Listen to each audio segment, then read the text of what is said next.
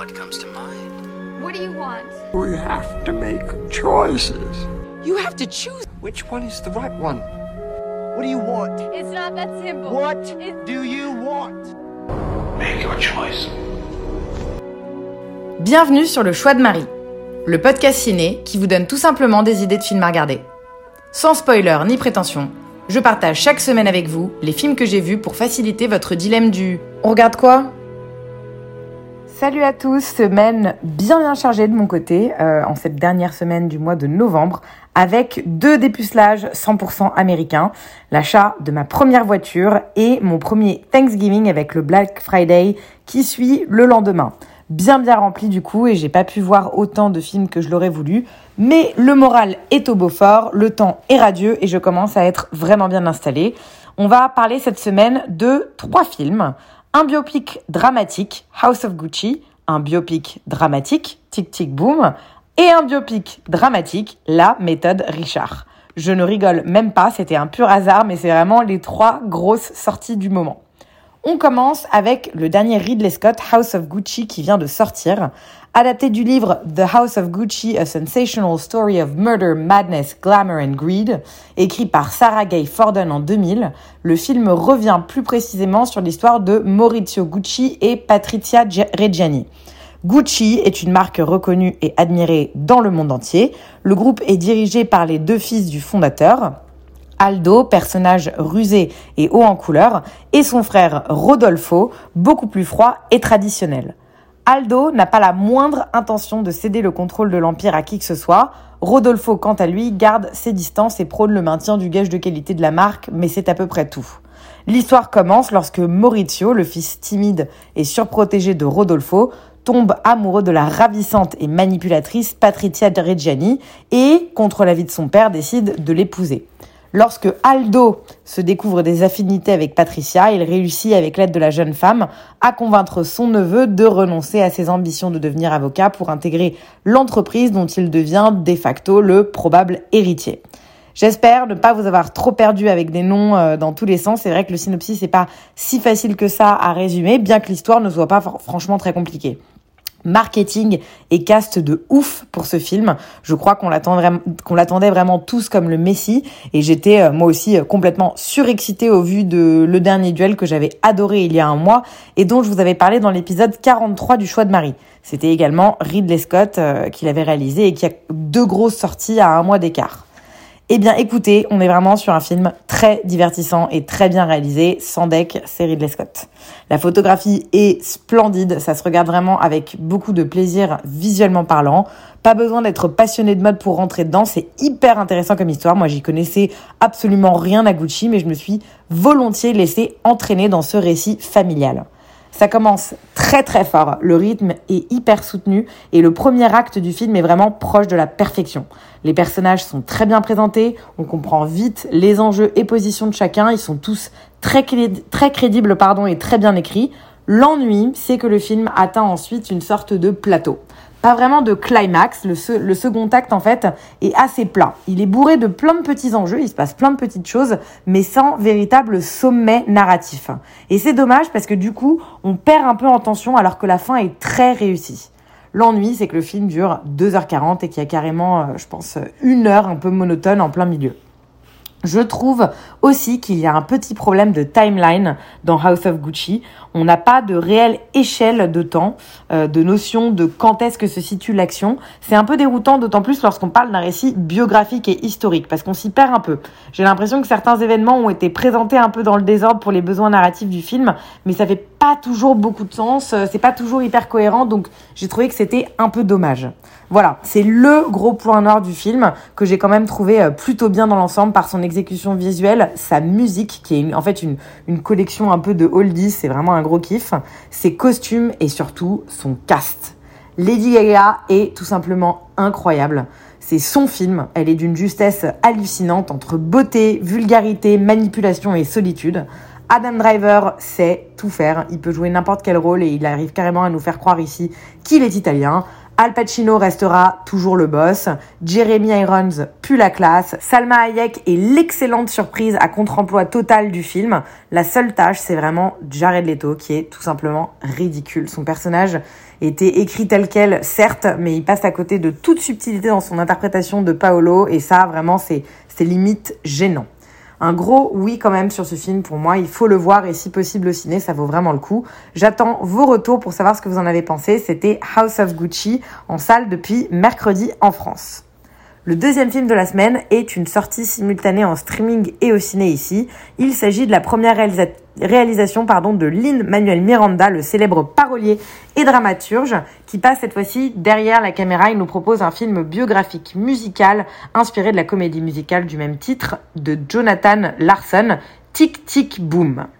L'histoire est simple. À l'approche de ses 30 ans, un jeune compositeur prometteur jongle entre l'amour, l'amitié et l'envie de réussir quelque chose de grandiose avant qu'il ne soit trop tard.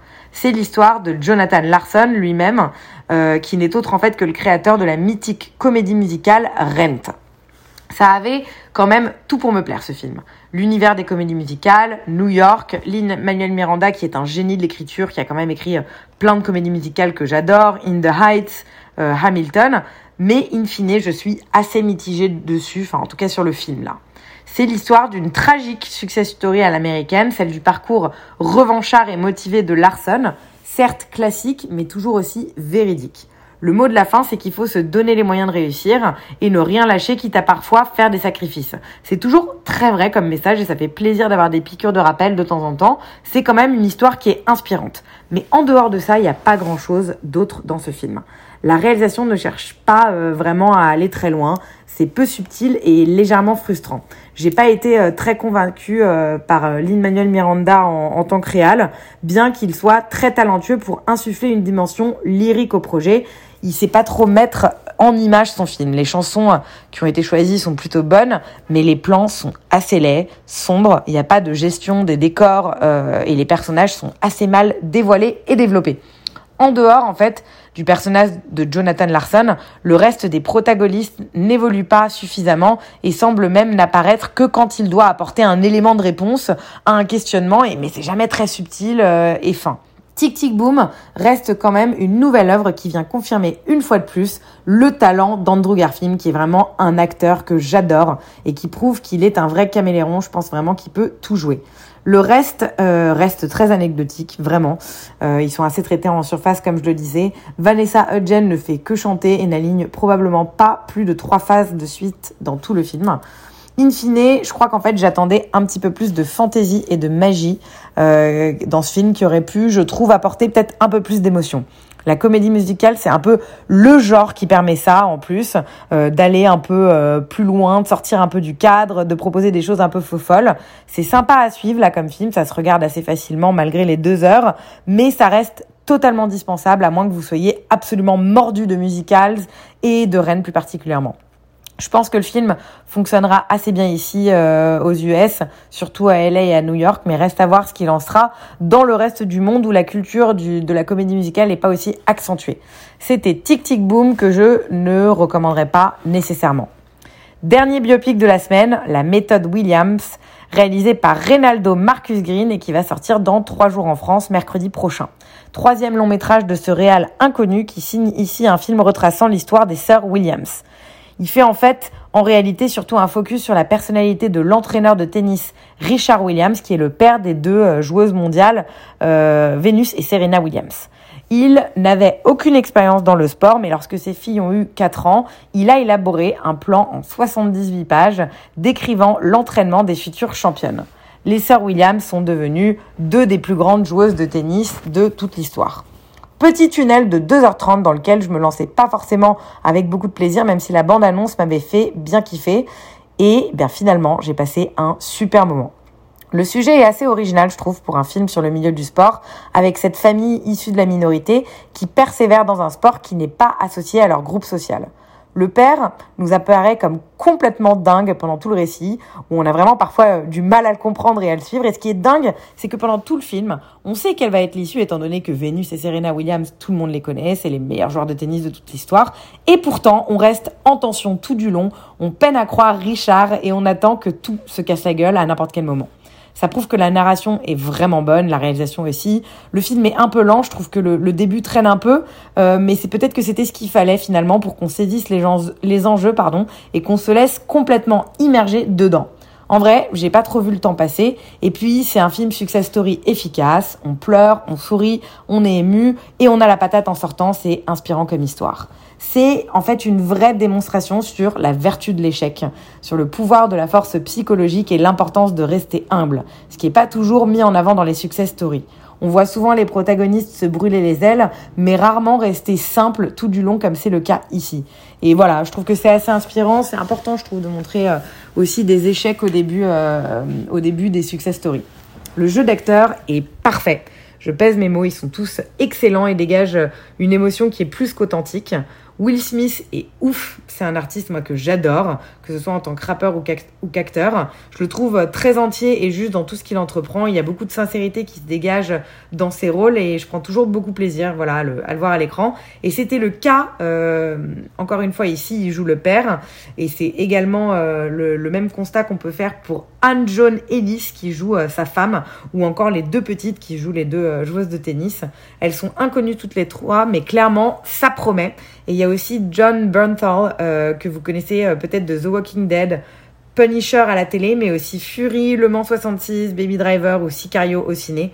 C'est encore un autre acteur que j'adore et qui est très très bon ici en coach sportif des deux films dans la deuxième partie du film. Voilà, c'était un film très puissant, qui fait du bien. Il y a peu de chances pour que je le revoie, mais on passe vraiment un excellent moment devant, donc je ne pourrais que le conseiller.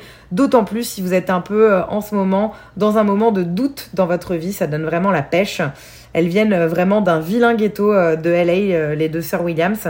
C'était difficile, je pense, au début de parier grand-chose sur elles. Et pourtant, Serena est sans conteste la meilleure tenniswoman de tous les temps avec 39 victoires en tournoi du Grand Chelem. Et Venus Williams a remporté 7 titres. en, Grand Chelem à Wimbledon. La la méthode Williams pardon, sort mercredi en salle si vous êtes tenté. On en finit là avec cette semaine full biopic dramatique qui dans l'ensemble m'a quand même plutôt bien plu.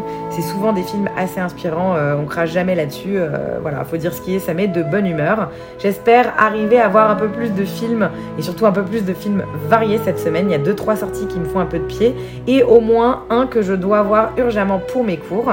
Donc on s'arrête là pour le moment, mais allez mater des films inspirants. Je pense que c'est ça le, petit mot de la fin de cette semaine. Ça met de bonne humeur. Et je crois bien que vous avez besoin de ça en ce moment avec la météo française, tant climatique que médiatique. Je vous fais plein de bisous et je vous remercie comme d'habitude pour votre écoute. À très vite